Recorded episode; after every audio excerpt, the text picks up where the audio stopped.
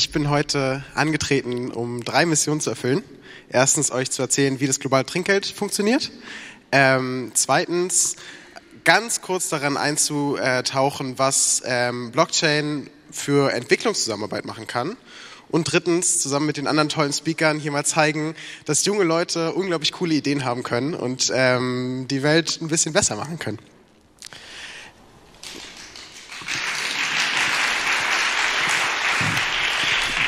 Ähm, ich, ich gebe ähm, relativ häufig Vorträge, schönerweise, aber irgendwie bin ich heute besonders aufgeregt, weil Republika und TinCon für mich so ein richtiges Herzensthema ist und das irgendwie meine zweite Familie irgendwo. Ähm, Letztes Jahr habt ihr bestimmt alle mitbekommen, diese großen äh, Schlagzeilen von irgendjemand ist über Nacht Millionär geworden durch Bitcoin, ein Pizzabote, der durch sein äh, Bitcoin-Trinkgeld sich ein Haus kaufen konnte und dies und das. Ähm, und das ist spannend. Aber hier auf der Republika reden wir ja nicht darüber, wie wir mit einer neuen Technologie stinkreich werden können, sondern wie das einen Mehrwert für unsere Gesellschaft äh, bringen kann. Ähm, und jetzt langsam merken wir auch, dass von diesem ganzen Hype sich das Ganze entwickelt ein, in ein äh, Interesse in der Technologie, die hinter Bitcoin und Ethereum und allem Möglichen steckt. Und das ist die Blockchain. Um die Blockchain zu erklären, könnt, gebe ich gerne euch ein Tages- oder Wochenseminar. Ich habe leider, leider nur 20 Minuten. Ähm, aber was, man, was ich spannend an der Technologie finde, ist, dass man einen Block nehmen kann und ihm einen digitalen Fingerabdruck gibt.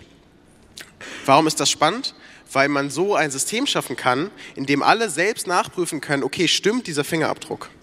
Wenn man ein kleinstes Detail in dem Block ändert, bricht der Fingerabdruck und ähm, alle können sehen, oh, da hat jemand ähm, gegen unsere Regeln verstoßen. Warum das spannend für Entwicklungszusammenarbeit ist und wie man da ein globales Trinkgeld draus baut, erkläre ich gleich. Ähm, aber grundsätzlich können wir sagen, dass ähm, diese neue Technologie drei große Versprechen hat, mit denen jetzt Startups und äh, IBM und wer auch immer versuchen, verschiedenste verschiedenste Industrien zu disrupten. Ähm, und diese Versprechen sind Vertrauen, sind Sicherheit und Effizienz. Weil wenn wir ein System haben, in dem alle Teilnehmer selber nachprüfen können, ob die Regeln eingehalten wurden, ist das viel transparenter, ist das viel sicherer, weil es keine zentrale Stelle gibt und wenn man es richtig aufbaut, kann es auch viel effizienter sein. Ähm, aber wie gesagt, ich finde es nicht so spannend, darüber nachzudenken, wie das die Finanzwelt disrupten kann. Ich finde das nicht so spannend, wie das äh, Lieferketten auf den Kopf stellt. Ich, find's, ich finde, Transparenz, Sicherheit und Effizienz fehlen vor allem im einen Sektor und das ist die Entwicklungszusammenarbeit. Und deswegen ist ähm, mein persönliches Herzensprojekt ähm, TipMe ähm, und ich stelle euch das gleich vor ähm, und warum ich mich dabei sehr genial gefühlt habe. Aber bevor ich dazu komme, ähm, in meiner Recherche ist mir dann aufgefallen, ähm, es gibt schlauere Menschen als mich. Ähm, und die haben das Ganze schon viel früher erkannt. Ähm, darunter ist das World Food Program, also die, ähm, die Katastrophenhilfe der, der UN. Und die haben 2016 schon mit dem Ganzen angefangen. Ähm, und in einem ersten Piloten das umgesetzt. Und mittlerweile sind sie an dem Punkt, dass sie diesen Sommer die komplette syrische Flüchtlingspopulation, eine halbe Million Menschen in Jordanien versorgen können. Was genau machen die überhaupt? Ihr müsst euch vorstellen, Leute verlieren ihre Heimat, Leute verlieren, müssen alles zurücklassen, sie haben nichts mit, außer das, was sie in ihrem Rucksack haben. Und dann versucht die UN, äh, diesen Menschen ein gutes Leben zu ermöglichen, so, so gut es nur geben geht. Vor 20, 30 Jahren musste man Essensmarken ausdrucken, diese Essensmarken dahin bringen, die Leute registrieren, gucken, wer wie viele Essensmarken Anrecht hat, die den austeilen. Ihr könnt euch vorstellen, was das für ein logistisches Chaos ist. Mittlerweile läuft das alles komplett über eine Blockchain ähm, und Sie können sich 98 Prozent der Transaktionskosten sparen und wissen, dass das, äh, dass das Essen auch dort ankommt, wo es hingehört. Ähm, wie genau funktioniert das? Ist eigentlich relativ simpel. Ähm, das World Food Program hat ihre, seine eigenen Supermärkte und du kommst in den Supermarkt rein, scannst deine Iris, siehst deinen Kontostand, füllst deinen Warenkorb, gehst ganz normal zur Kasse, alles wird gescannt, scannst nochmal dein Iris und äh, was du eingekauft hast, wird abgezogen von deinem Kontostand. Super einfaches System, super schön auch angepasst an die Lebensrealität von Menschen, wo wir ein hohes Problem mit Analphabetismus haben, wo viele keine Dokumente haben, wo die Leute einfach nur ankommen ähm, und mit einem super schlauen System ähm, versorgt werden. Ähm, und wir sehen hier sehr schön, dass die, dass die Versprechen der Blockchain sehr gut eingehalten, äh, erfüllt werden, weil wir durch ähm, die Iris, die Papier kann man verlieren, Handy kann man verlieren, Iris behält man sich in den meisten Fällen. Ähm, das heißt, wir können sicher gehen, dass das Geld auch wirklich dort ankommt, ähm, wo es hingehört. Und wir können ähm, die ganzen Transaktionen effizient und sicher ähm, abwickeln, weil wir wollen ja kein Geld dafür für Logistik ausgeben, sondern wir wollen ja Geld dafür ausgeben, dass die Leute was zu essen haben. Ähm, das heißt, ähm, wir haben einen transparenten Einblick für alle UN-Organe und, äh, und, und Geberländer. Ähm, wir, wir wissen, dass, dass zum Beispiel keine sekundären Märkte entstehen, weil, weil wenn du Essensmarken hast, hast du oft das Problem, dass die weiterverkauft werden oder dies und das. Ähm, und wie gesagt, die Leute können, äh, die, das World Food Program kann sich 98 Prozent der Transaktionskosten sparen, was ziemlich schön ist. Ähm, so. Jetzt kommen wir zu meinem Herzensprojekt, ähm, TipMe, das globale Trinkgeld. Ähm, ich war mit sehr guten Freunden auf einer Demonstration gegen den ersten Primark, der in Deutschland aufgemacht hat, ähm, weil wir es einfach nicht in Ordnung fanden, dass es T-Shirts gibt, die weniger kosten als ein Kaffee. Ähm, und es war leider ziemlich frustrierend, weil wir uns wirklich ins Zeug gelegt haben und Musik gemacht haben und Tauschmärkte organisiert und ähm, mit Kunst und allem Möglichen versucht haben, die Leute irgendwie davon abzuhalten. Aber die Türen gingen auf und Massen sind in diesen Supermarkt reingeflossen äh, und haben sich alles unter den Nagel gerissen. Ähm, und dann haben wir aber gedacht, okay, das kann es doch jetzt nicht gewesen sein. Das irgendwie müssen wir unseren eigenen Schatten springen. Und sind dann einfach mal auf die Leute zugegangen und haben mal nachgefragt, okay, wisst ihr denn überhaupt, wie eure Kleidung produziert wird? Wisst ihr überhaupt, dass nur ein Prozent von dem, was ihr äh, für ein T-Shirt bezahlt, äh, bei den Leuten ankommt, die es gemacht haben? Und dann kamen wir gemeinsam mit den äh, Konsumenten von Primark eigentlich auf eine Idee. Was wäre denn, wenn ich ein ganz bisschen mehr bezahlen würde und wirklich wüsste, dass es dort ankommt, wo es hingehört? Dann wer von uns würde das nicht machen? Das einzige Problem ist ja, dass wir nie diese letzte Meile schaffen, dass es wirklich dort ankommt. Ähm, und das ist die Idee vom globalen Trinkgeld. Ähm, weil du mit 10 Prozent, die du mehr gibst, den Lohn der Arbeiter um 250 Prozent steigern kannst. Und das ist eine ziemlich coole Sache, finde ich. Ähm, und das nennt sich TipMe. Genau. Schönerweise haben wir auch den ähm, Blockchain-Partner der UN oder das World Food Program mit an Bord. Das heißt, wir können eigentlich System, das System aus den Flüchtlingslagern direkt auf Lieferketten packen und die damit fair machen. Ähm, und das, das, ähm, ich wollte noch mal erzählen, wie, wie schön das ist. Tanja lacht. Tanja erinnert sich an das Foto. Ähm, ich, war, ich war 14 und habe ähm, mein, mein Praktikum bei, bei Johnny Häusler gemacht äh, und, und, und, und Spreeblick. Und das war wirklich ein Schlüsselmoment für mich in meinem Leben, weil ich, ähm, das war der Frühling 2011 und ich weiß nicht, ob ihr euch erinnert, äh, arabischer Frühling, digitale Medien, Social Media hat zum ersten Mal es geschafft, die Welt wirklich massiv mitzugestalten. Ich konnte mit meinem frisch eingerichteten Twitter-Account live mitverfolgen, wie 140 Zeichen ganze Regime umge gekippt haben über Nacht. Ähm, und das war für mich ein, ein, Schlüsselmoment zu sagen, okay, Technologie kann, kann helfen, Gesellschaft neu zu gestalten. Ähm, paar ähm, Monate später ähm, hatte ich dann die, die Idee vom globalen Trinkgeld zum ersten Mal aufgeschnappt und durfte die auf der TinCon präsentieren, wo mich dann jemand von TEDx gefunden hat ähm, und mir dort die große Ehre gegeben hat, dort mein Projekt vorzustellen. Ähm, für, für TipMe konnte ich dann auch nach Pakistan reisen. Achso, das bin ich übrigens. ähm, für DipMe konnte ich auch nach Pakistan reisen. Wir haben uns die ähm, Fabrik vom ähm, Fairtrade Schuhhersteller Athletic angeguckt. Da bin ich. ähm, und ähm, einfach mal einen Einblick bekommen in das, in das Leben der Arbeiter und, und ähm, wie sie dieses System annehmen würden.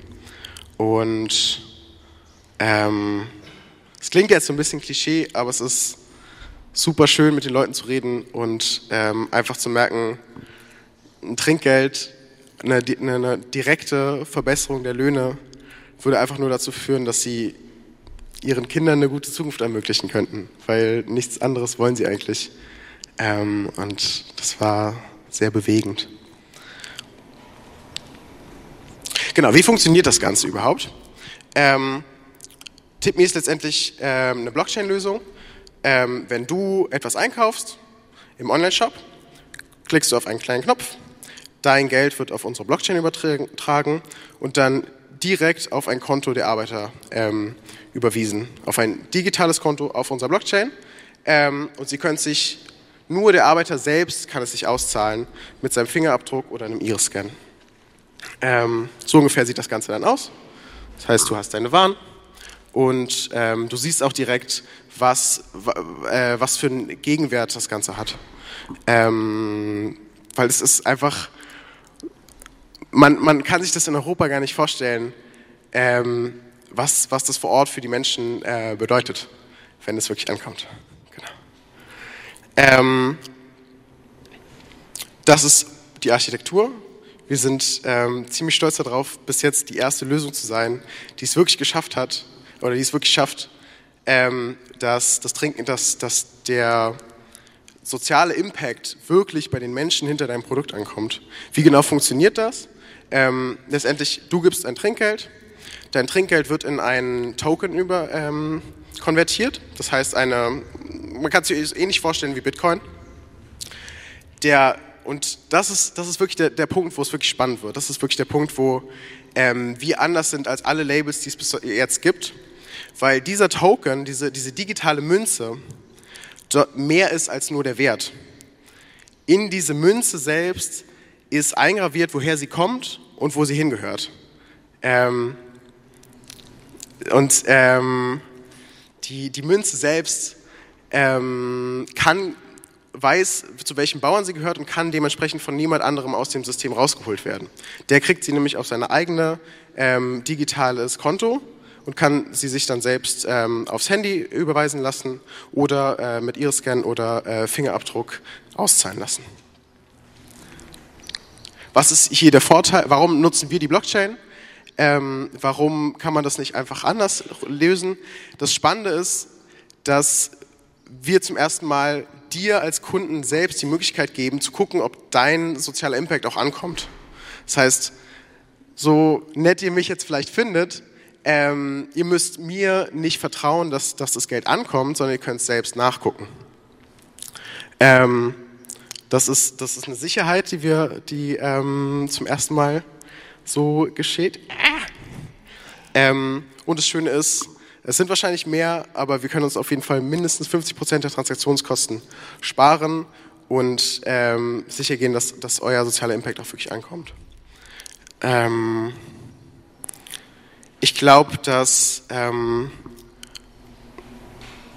ich sehe, ich, ich, ich finde es super glücklich äh, zu machen, was ich, was ich mache und ähm, ich sehe mich dabei aber eher als ähm, ich glaube, dass es noch Menschen gibt, die noch viel coolere Projekte machen können. Ähm, und manche davon sitzen vielleicht schon in diesem Raum. Ähm, und um ähm, da wirklich von Anfang an was Schönes zu bauen, äh, würde ich euch gerne ein paar Sachen mitgeben, die ich auf meinem Weg gelernt habe. Ähm, und zwar geht es darum, dass wir Lösungen äh, für Probleme finden und nicht andersrum. Das heißt, was wir jetzt ganz oft sehen, ist, dass wir eine neue Technologie haben ähm, und alle total äh, aufgeregt sind und es super, super spannend finden. Ähm, aber was wir machen wollen, ist echte Probleme von echten Menschen lösen. Und ähm, wenn wir uns angucken, jeder von uns will fair konsumieren, jeder von uns will irgendwie die Welt verbessern, aber wir wissen nie, ob es ankommt. Ähm, das ist ein echtes Problem. Ähm, und das andere ist, dass wir, dass wir den Menschen im Mittelpunkt von diesem Prozess sehen müssen. Das, das heißt für mich zwei Sachen. Einerseits, dass wir alles, was wir machen, auf die Lebensrealität und die Bedürfnisse der Menschen vor Ort anpassen. Äh, was, das, was das World Food Program gemacht hat, ist ein super schönes Beispiel. Da wurde die Lebensrealität der Menschen genommen und wir haben uns dem Ganzen angepasst. Ähm, und das andere ist, dass wir jetzt, wo, wir, wo die Technologie zum ersten Mal auf den, auf den Mensch als Individuum äh, kommen kann, wir Entwicklungsarbeit auch neu denken können. Ähm, das heißt, dass wir den Mensch, dass wir, dass wir das letztendlich umsetzen, was sich die Entwicklungsarbeit seit Jahrzehnten vornimmt, nämlich die, die Menschen zu empowern, den Menschen ähm, dabei zu unterstützen, was sie sowieso schon machen. Ähm, wir haben, wie gesagt, ich, ähm, ich weiß gar nicht, warum ich heute so aufgeregt bin. Es ist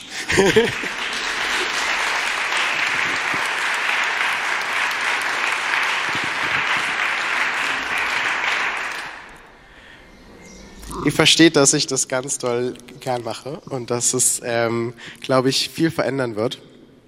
Ähm, es ist einfach eine, eine Ehre, hier zu stehen. Es ist äh, schön, dass ihr mich auf diesem Weg begleitet habt. Ich bin gespannt darauf, was noch kommt. Ähm, ich glaube, wenn ich, wenn ich euch eine Sache mitgeben kann, ist, dass Tipp Mikulis, folgt mir auf Social Media und äh, Instagram und äh, äh, was auch immer. Ähm, und wir aber ähm, dass Blockchain wirklich für, für jeden, der im sozialen Sektor und äh, der Entwicklungszusammenarbeit arbeitet, extrem spannend sein kann. Weil wir zum ersten Mal eine Verbindung von Mensch zu Mensch schaffen können und die für alle transparent ist. Ähm, und bis jetzt immer bei jedem sozialen Projekt hört man immer, ja, ich würde euch ja total gerne was spenden, aber ich weiß ja nicht, ob es ankommt. Ich will diese Ausrede in zehn Jahren nie wieder hören. Ich will, dass wir heute diese Technologie sind, damit man sich nicht mehr rausreden kann. Weil es ist möglich, dass es direkt ankommt. Es ist möglich, dass wir es transparent machen. Und stellt euch mal vor, egal ob es jetzt Tippmi ist oder was auch immer, dass wir in einer Welt leben, in der niemand mehr eine Ausrede hat, nicht das Gute zu tun. Das, das können wir doch mal machen, oder?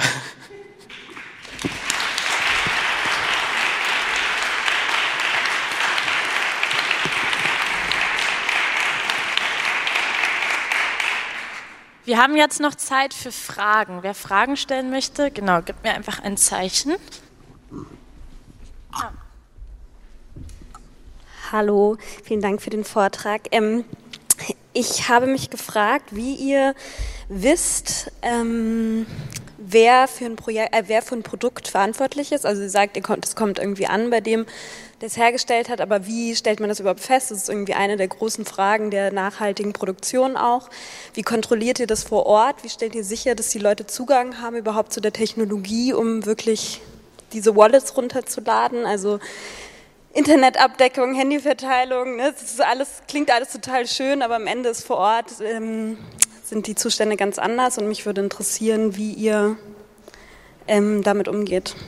Ja, super, super spannende Frage. Ist natürlich, das ist, da hat jemand verstanden, was ich meine. Es geht darum, den Menschen im Mittelpunkt zu sehen und nicht, oh, ich hier in Berlin habe mir mal eine spannende Blockchain-Lösung ausgedacht. Ähm, ihr müsst euch jetzt mal äh, Internet organisieren, damit das so funktioniert, wie ich mir das gedacht habe, sondern genau andersrum. Ähm, Genau. Ähm, wir arbeiten jetzt gerade mit verschiedenen der größten Supermarktketten in Deutschland zusammen, um das mal ein Pilotprojekt ähm, auf die Beine zu stellen. Und was wir uns dafür suchen, sind Lieferketten, die schon mehr oder weniger offen sind. Ähm, wo wir Partner vor Ort haben, die äh, die Produktionsstätten irgendwie ähm, so ein bisschen betreuen. Da reden wir über die GIZ, da reden wir über ähm, das Entwicklungsministerium und ähnliches. Ähm, und da ein System aufsetzen. Das heißt, wir haben Partner vor Ort, die einmal ähm, alle von, von einer Produktionsstätte registrieren Ähm, ob Sie ein Handy haben, können Sie sich das übers Handy machen, wenn wenns, äh, Fingerabdruck besser passt. Ähm, wir, wir, passen uns da immer an, den, an die äh, Begebenheiten vor Ort an. Ähm, genau, und dann äh, gibst du hier in Deutschland Trinkgeld ähm, und das System weiß, okay, diese Arbeiter dort ähm, haben an dem Produkt äh, zu tun gehabt und können sich dann in der Landeswährung auszahlen lassen. Okay, weil das wäre ja auch schon irgendwie revolutionär, dass man genau weiß, welche Arbeiter für ein Produkt mhm. zuständig sind, ne? Ja. Ähm, Habt also okay, habt ihr schon habt ihr das habt ihr das schon irgendwie ähm, rückblickend mal geguckt, wie gut es funktioniert? Also habt ihr irgendwelche Daten darüber, wie viel dann bei Leuten ankam? Ich weiß nicht, seit wann ihr das macht? Mhm. Ähm, ich auch auf zu fragen? Äh, wir, wir, wir sind ähm, wir, wir konzeptionieren gerade den ersten Piloten ähm, mit Cotton Made in Africa, mit dem zweitgrößten Label für nachhaltige Baumwolle.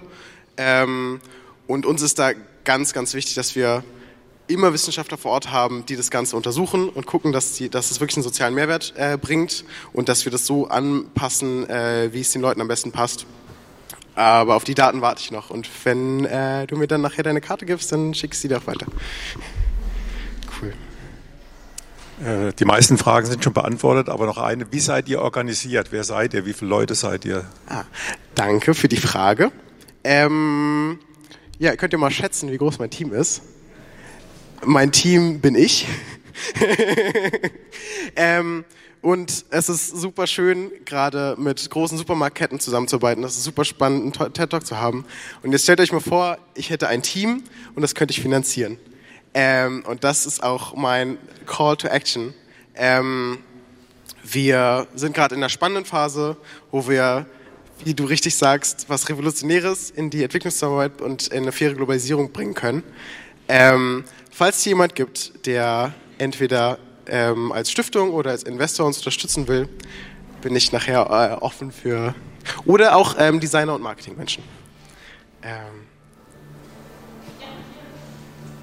Äh, Jonathan, vielen, vielen Dank, sehr, sehr beeindruckend. Ähm, Martin, moin. Ähm, ich, ich, bin immer sofort aufgeregt, wenn ich ein Mikro in der Hand habe, deswegen versuche ich jetzt mal eine Frage möglichst gerade rauszukriegen. Ähm, was du beschrieben hast, ist ja vor allem eine spannende, ein spannender Zusammenhang zwischen uns hier sozusagen in der in, in globalisierten, hochgradig globalisierten, auch konsumorientierten Gesellschaften und das zurückzuführen auf einzelne, tatsächlich bis hin zu einzelnen Rohstoffen in Pharma.